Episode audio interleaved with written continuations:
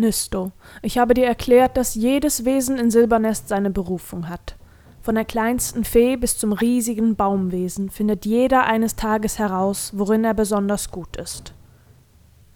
Linosje Velika Ibushva III. hatte die Klauen verschränkt und sah Nisto an, der die Kapuze wie immer tief ins Gesicht zog. Es ist unerklärlich, wie es geschieht, doch bei jeder Kreatur tritt der Moment ein, in dem sie weiß, dass es soweit ist. Das Gefühl, wenn man seine Berufung gefunden hat, ist unbeschreiblich und bei jedem anders, aber man vergisst es nie.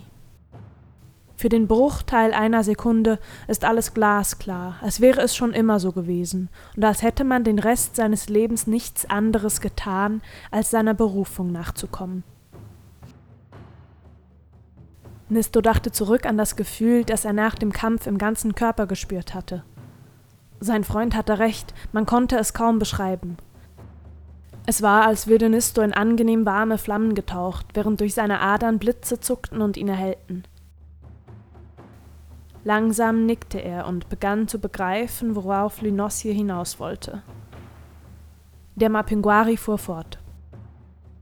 Von dem, was Tefta mir erzählt hat, bin ich mir beinahe sicher, dass du deine Berufung dort auf der Straße gefunden hast. Auch wenn es eine ungewöhnliche Berufung ist, es ist deine. Vor Nestos geistigem Auge tauchte die Szenerie noch einmal auf. Cabro, Tefta, die Hecke, der Schlag, der Tritt, das Knacken. Er schloss die Augen und sprach Und nun? Meine Berufung ist vollkommen nutzlos in Silbernest. Was brachte ihm das Kämpfen in einer Stadt voller Frieden? Gegen wen sollte er antreten? Wen verteidigen? Cabro und seine Kumpanen waren die unerklärliche Ausnahme gewesen, eine Laune der Natur, Geschwüre der Stadt vielleicht. Seufzend ließ sich Nisto tiefer in den Sessel sinken, als er Teftas Räuspern hörte. Ich denke, das ist ein Fall für den Rat, Lenosje fiel die Teetasse aus der Hand. Mit einem hellen Klirren zersprang sie am Boden und die Scherben verteilten sich im Raum. Doch der Mapinguari zuckte noch nicht einmal zusammen. Sein Auge war weit aufgerissen auf Tefta gerichtet. Du willst ihn vor den Rat stellen? Bist du verrückt? Tefta zuckte bloß mit den Schultern und nahm einen Schluck Tee. Langsam strich sie sich eine grüne Haarsträhne, die sich aus ihrer Frisur gelöst hatte, zurück hinters Ohr. Ich wüsste nicht, wo wir ihn sonst hinschicken sollten. Aber der Rat wird ihn zerfleischen. Tefta, er hat keine Chance. Als wären dem Mapinguari die Worte erst nach deren Aussprache klar geworden, warf er Nisto einen nervösen Blick zu. Hast du vielleicht eine bessere Idee, was wir mit ihm anstellen sollten? Nisto hatte es satt, dass die beiden von ihm sprachen, als wäre er nicht hier, und fragte mit lauter Stimme nach, wer der Rat sei. Linosje warf Tefta einen wütenden Blick zu. Der Rat ist eine Verbindung von hohen Wesen hier aus Silbernest. Er sorgt für die Ordnung in der Stadt und ist verantwortlich für etwaige Probleme. Seit Jahrtausenden ist er nicht mehr zum Einsatz gekommen. Und was ist so schlimm am Rat? fragte Nisto. Bis jetzt sah er keinen Grund, sich zu fürchten. Die Ratsversammlungen finden außerhalb von Silbernest statt sinnvoll, da innerhalb der Stadt kein faires Urteil gefällt werden könnte. Jedoch hat dieser Fakt auch gravierende Nachteile. Inwiefern? Jetzt meldete sich Tefta zu Wort. Stell dir vor, du hast aus irgendeinem Grund Probleme mit einem Ziegendämon in der Stadt.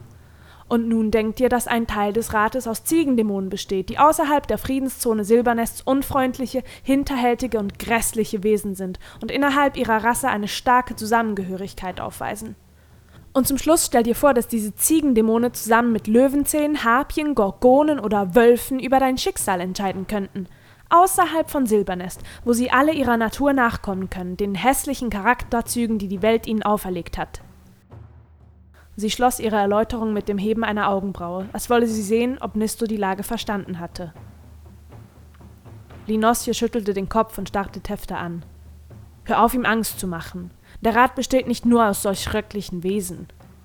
Erleichtert atmete Nisto auf. Es gibt durchaus auch gutmütige Mitglieder wie Einhörner oder Phönixe. Ihr Urteil ist hart, aber fair. Nisto schluckte und starrte auf seine Hände. Seinem Freund schien endlich aufzufallen, wie unangenehm ihm die ganze Situation war, und er erhob sich unauffällig. Mit einem Winken wies er Tefta an, ihm zu folgen, und brachte sie dann zur Tür. Nisto blieb bloß still sitzen. Er hörte noch einige gemurmelte Worte, dann fiel die Tür ins Schloss, und Linosje kam zurück in den Raum. Der Mapinguari setzte sich Nisto gegenüber. Nisto, begann er und richtete seine Augen auf den Jungen unter der Kapuze. Du solltest dir wirklich keine Sorgen machen. Ein Treffen mit dem Rat ist wahrlich die letzte Lösung für Probleme hier in Silbernest. Solange der Bürgermeister nicht mit dir sprechen will, wird das Ganze keine Konsequenzen haben. Und selbst wenn. Er brach ab und hob die Schultern. Der Rat ist seit Ewigkeiten nicht mehr zusammengekommen. Als hätte sie nur auf ihren Einsatz gewartet, flog in kurzen Abständen eine Eisentaube gegen eines der Fenster. Ihr Körper bestand aus vielen kleinen Eisendrähten, aus ihrem Rücken ragte eine große Schraube und inmitten des Drahtgerüsts pulsierte in regelmäßigen Abständen ein Klumpen Gold. Im Schnabel hielt sie einen Brief. Linosje öffnete das Fenster, griff nach dem Vogel und nahm ihm den Brief aus dem Schnabel. Danach steckte er das Tier in einen Käfig auf dem Kamin, wo es zur Ruhe kam. Nachdem er das Fenster geschlossen hatte, setzte er sich wieder und wies Nisto auf das hiesige Postsystem hin. Er würde die Eisentaube morgen retournieren. Dann drehte er den Brief um, um die Anschrift zu lesen, und schwieg. Was ist es? fragte Nisto, dankbar für die Ablenkung von seinem Schlamassel. Doch sein Freund schwieg weiter und streckte ihm stattdessen mit zitternden Klauen den Umschlag entgegen.